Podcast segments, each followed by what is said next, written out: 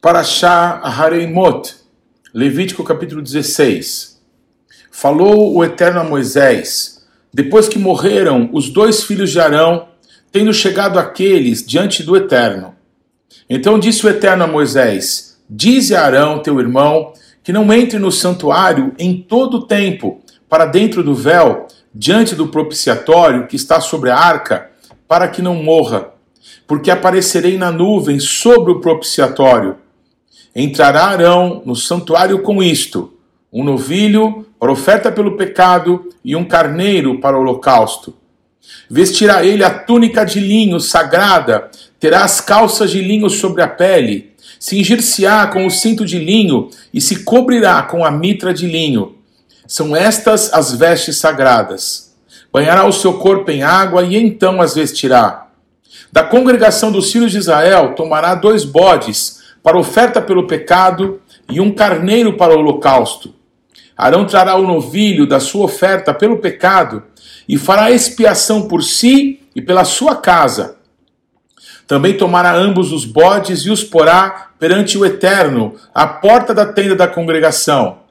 Lançará sorte sobre os dois bodes, uma para o Eterno e a outra para o bode emissário.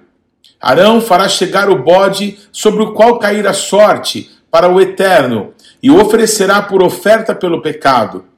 Mas o bode sobre que cair a sorte para o bode emissário será apresentado vivo perante o Eterno, para fazer expiação por meio dele e enviá-lo ao deserto como bode emissário. Arão fará chegar o novilho da sua oferta pelo pecado e fará expiação por si e pela sua casa Imolará o novilho da sua oferta pelo pecado. Tomará também de sobre o altar o incensário, cheio de brasas de fogo, diante do Eterno, e dois punhados de incenso aromático, bem moído, e o trará para dentro do véu. Porá o incenso sobre o fogo, perante o Eterno, para que a nuvem do incenso cubra o propiciatório, que está sobre o testemunho, para que não morra Tomará do sangue do novilho e com o dedo o aspergirá sobre a frente do propiciatório, e diante do propiciatório aspergirá sete vezes do sangue com o dedo. Depois imolará o bode da oferta pelo pecado, que será para o povo, e trará o seu sangue para dentro do véu, e fará com o seu sangue como fez com o sangue do novilho, aspergi-lo-á no propiciatório e também diante dele. Assim, fará expiação pelo santuário por causa das impurezas dos filhos de Israel e das suas transgressões e de todos os seus pecados. Da mesma sorte, fará pela tenda da congregação que está com eles no meio das suas impurezas. Nenhum homem estará na tenda da congregação quando ele entrar para fazer propiciação no santuário, até que ele saia, depois de feita a expiação por si mesmo e pela sua casa e por toda a congregação de Israel. Então sairá ao altar que está perante o Eterno e fará expiação por ele. Tomará do sangue do novilho e do sangue do bode e o porá sobre os chifres do altar ao redor. Do sangue aspergirá com o dedo sete vezes sobre o altar e o purificará e o santificará das impurezas dos filhos de Israel. Havendo, pois, acabado de fazer expiação pelo santuário, pela tenda da congregação e pelo altar, então fará chegar o bode vivo. Arão porá ambas as mãos sobre a cabeça do bode vivo e sobre ele confessará todas as iniquidades dos filhos de Israel, todas as suas transgressões e todos os seus pecados, e os porá sobre a cabeça do bode e enviá-lo-á ao deserto, pela mão de um homem à disposição para isso. Assim, aquele bode levará sobre si todas as iniquidades deles para a terra solitária, e o homem soltará o bode no deserto. Depois, Arão virá à tenda da congregação e despirá as vestes de linho que havia usado quando entrara no santuário, e ali as deixará. Banhará o seu corpo em água no lugar santo e porá suas vestes. Então sairá e oferecerá o seu holocausto e o holocausto do povo, e fará expiação por si e pelo povo. Também queimará a gordura da oferta pelo pecado sobre o altar, e aquele que tiver levado o bode emissário lavará suas vestes, banhará o seu corpo em água e depois entrará no arraial. Mas o novilho e o bode da oferta pelo pecado, cujo sangue foi trazido para fazer expiação no santuário, serão levados fora do arraial. Porém, as suas peles, a sua carne e o seu excremento se queimarão. Aquele que o queimar lavará suas vestes, banhará o seu corpo em água e depois entrará no arraial. Isto vos será por estatuto perpétuo. No sétimo mês, aos dez dias do mês, afligireis a vossa alma, e nenhuma obra fareis, nem o natural, nem o estrangeiro que peregrina entre vós. Porque naquele dia se fará expiação por vós, para purificar-vos, e sereis purificados de todos os vossos pecados perante o Eterno. É sábado de descanso solene para vocês e afligireis a vossa alma, é estatuto perpétuo. Quem for ungido e consagrado por oficiar, como sacerdote no lugar de seu pai, fará expiação, havendo posto as vestes de linho, as vestes santas. Fará expiação pelo santuário, pela tenda da congregação e pelo altar também a falar pelos sacerdotes e por todo o povo da congregação. Isto vos será por estatuto perpétuo, para fazer expiação uma vez por ano pelos filhos de Israel por causa dos seus pecados. E fez Arão como Eterno ordenara a Moisés. Disse o Eterno a Moisés: Fala a Arão e a seus filhos e a todos os filhos de Israel e dize-lhes: Isto é o que o Eterno ordenou, dizendo: Qualquer homem da casa de Israel que molar boi ou cordeiro ou cabra no arraial ou fora dele, e não os trouxer à porta da tenda da congregação, como oferta ao Eterno diante do seu tabernáculo, a tal homem será imputada a culpa do sangue, derramou sangue, pelo que esse homem será eliminado do seu povo, para que os filhos de Israel, trazendo seus sacrifícios, que molam em campo aberto, os apresentem ao Eterno à porta da tenda da congregação, ao sacerdote e aos que oferecem por sacrifícios pacíficos ao Eterno. O sacerdote aspergirá o sangue sobre o altar do Eterno, à porta da tenda da congregação, e queimará gordura de aroma agradável ao Eterno. Nunca mais oferecerão os seus sacrifícios aos demônios, com os quais eles se prostituem isso lhe será por estatuto perpétuo nas suas gerações. Dize-lhes, pois, qualquer homem da casa de Israel ou dos estrangeiros que peregrinam entre vós, que oferecer holocausto ou sacrifício e não o trouxer à porta da tenda da congregação para oferecê-lo ao Eterno, esse homem será eliminado do seu povo. Qualquer homem da casa de Israel ou dos estrangeiros que peregrinam entre vós, que comer algum sangue, contra ele me voltarei e o eliminarei do seu povo, porque a vida da carne está no sangue. Eu vou-lo tenho dado sobre o altar para fazer expiação pela vossa alma, porquanto é o sangue que fará expiação em virtude da vida.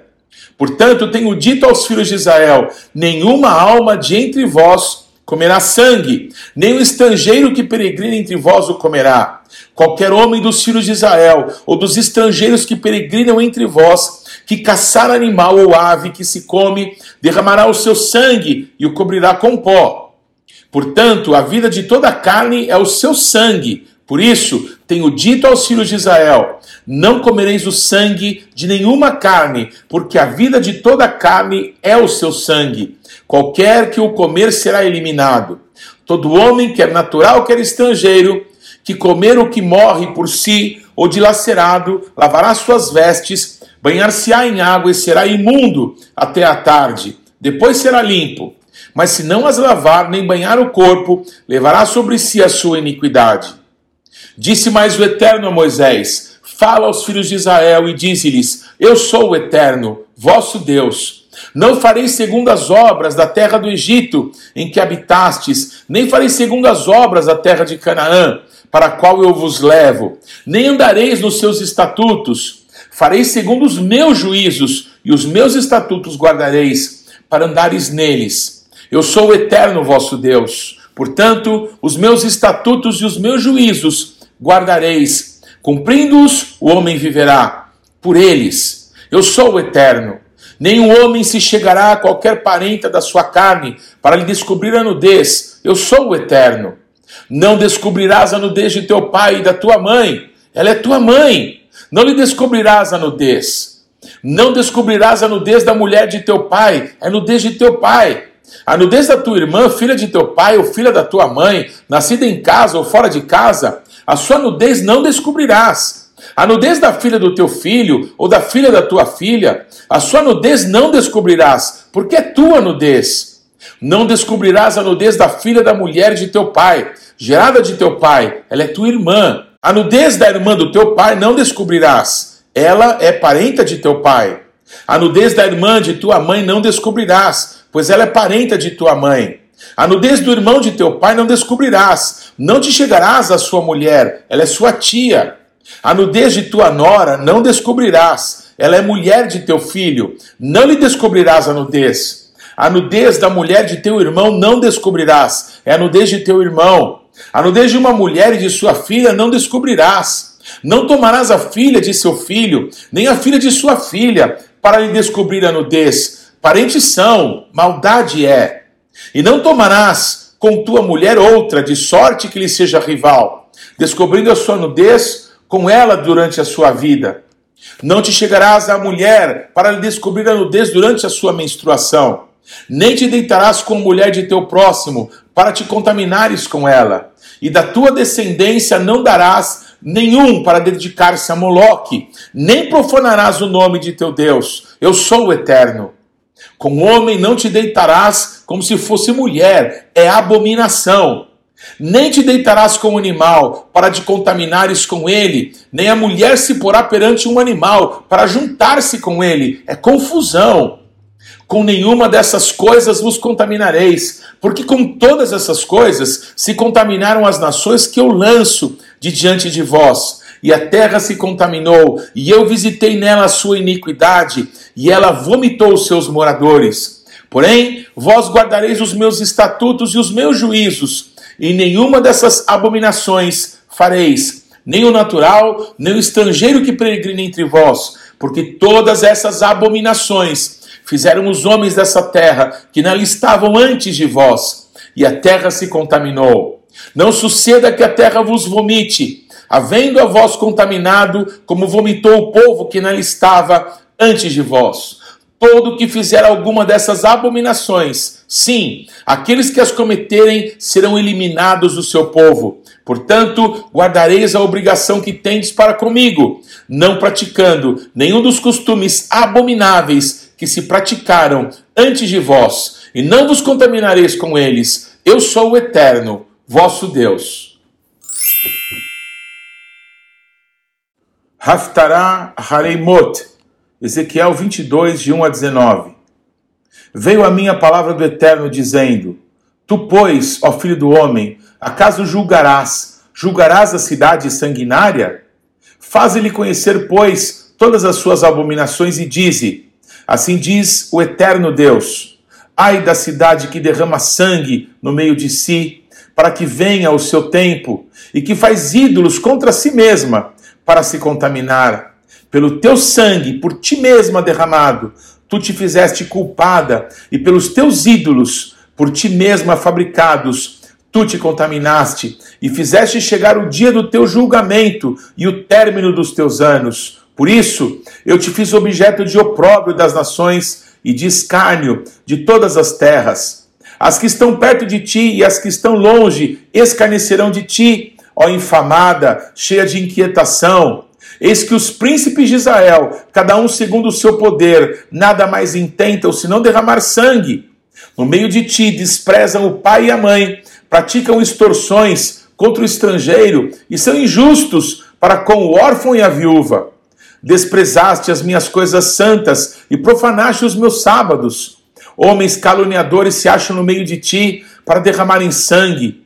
No meio de ti comem carne sacrificada nos montes e cometem perversidade.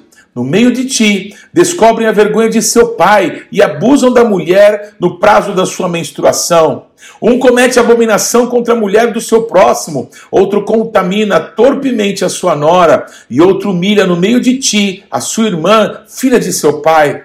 No meio de ti aceitam subornos para se derramar sangue, usura e lucros tomaste extorquindo. Exploraste o teu próximo com extorsão, mas de mim te esqueceste, diz o eterno Deus. Eis que bato as minhas palmas com furor contra a exploração que praticaste e por causa da tua culpa de sangue que há no meio de ti. Estará firme o teu coração?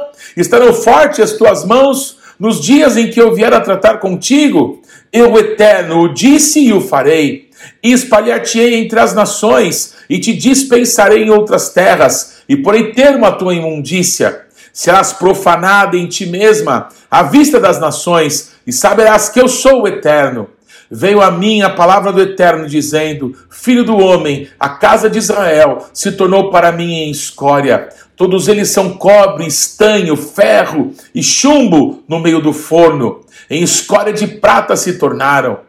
Portanto, assim diz o eterno Deus: Pois que todos vós vos tornastes em escória, eis que vos ajuntarei no meio de Jerusalém. Como se ajuntam a prata e o cobre, e o ferro, e o chumbo e o estanho no meio do forno, para soprar o fogo sobre eles, a fim de se fundirem. Assim vos ajuntarei na minha ira e no meu furor, e ali vos deixarei e fundirei.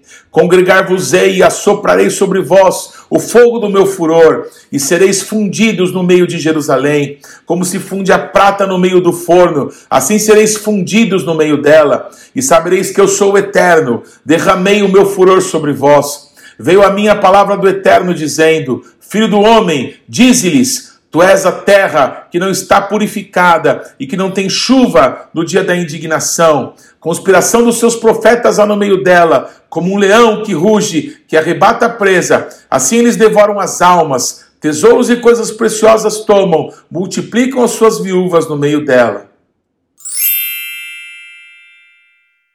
Brit Hadashah, Hebreus capítulo 9, versículos 11 a 28. Quando, porém, veio Cristo como sumo sacerdote dos bens já realizados, mediante o maior e mais perfeito tabernáculo, não feito por mãos humanas, quer dizer, não dessa criação, não por meio de sangue de bodes e de bezerros, mas pelo seu próprio sangue, entrou no Santo dos Santos, uma vez por todas, tendo obtido eterna redenção. Portanto, se o sangue de bodes e de touros e a cinza de uma novilha, aspergidos sobre os contaminados, os santificam, quanto à purificação da carne, muito mais o sangue de Cristo, que pelo Espírito eterno a si mesmo se ofereceu sem mácula a Deus, purificará a nossa consciência de obras mortas para servirmos ao Deus vivo. Por isso mesmo, ele é o mediador de nova aliança a fim de que, intervindo a morte para a remissão das transgressões que havia sobre a primeira aliança, recebam a promessa de eterna herança aqueles que têm sido chamados. Porque onde há testamento é necessário que intervenha a morte do testador, pois um testamento só é confirmado no caso de mortos, visto que de maneira nenhuma tem força de lei enquanto vive o testador, pelo que na primeira aliança foi sancionada sem sangue porque havendo Moisés proclamado todos os mandamentos segundo a lei, a todo o povo tomou o sangue dos bezerros e dos bodes, com água e lã tinta de escarlate e sopo, e aspergiu não só o próprio livro, como também sobre todo o povo, dizendo: Este é o sangue da aliança, a qual Deus prescreveu para vós outros. Igualmente também aspergiu com sangue o tabernáculo e todos os utensílios do serviço sagrado. Com efeito, quase todas as coisas, segundo a lei, se purificam com sangue, e sem derramamento de sangue não há remissão. Era necessário, portanto, que as figuras das coisas que se acham nos céus se purificassem com tais sacrifícios, mas as próprias coisas celestiais com sacrifícios a eles superiores, porque Cristo não entrou em santuário feito por mãos, figura do verdadeiro, porém no mesmo céu, para comparecer agora por nós diante de Deus, nem ainda para se oferecer a si mesmo muitas vezes, como sumo sacerdote, cada ano entra no Santo dos Santos com sangue alheio. Ora, neste caso, seria necessário que ele tivesse sofrido muitas vezes desde a fundação do mundo. Agora, porém, ao se cumprirem os tempos, se manifestou uma vez por todas para aniquilar pelo sacrifício de si mesmo o pecado. E assim como aos homens está ordenado morrerem uma só vez, vindo depois disso o juízo, Assim também Cristo, tendo se oferecido uma vez para sempre para tirar os pecados de muitos, aparecerá segunda vez, sem pecado, aos que o aguardam para a salvação.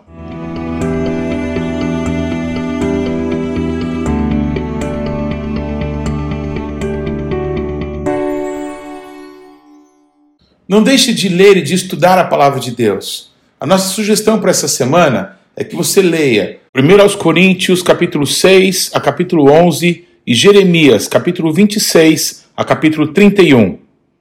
Deus te abençoe.